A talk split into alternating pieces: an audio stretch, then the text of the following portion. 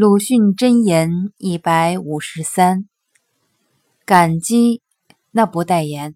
无论从哪一方面说起来，大概总算是美德吧。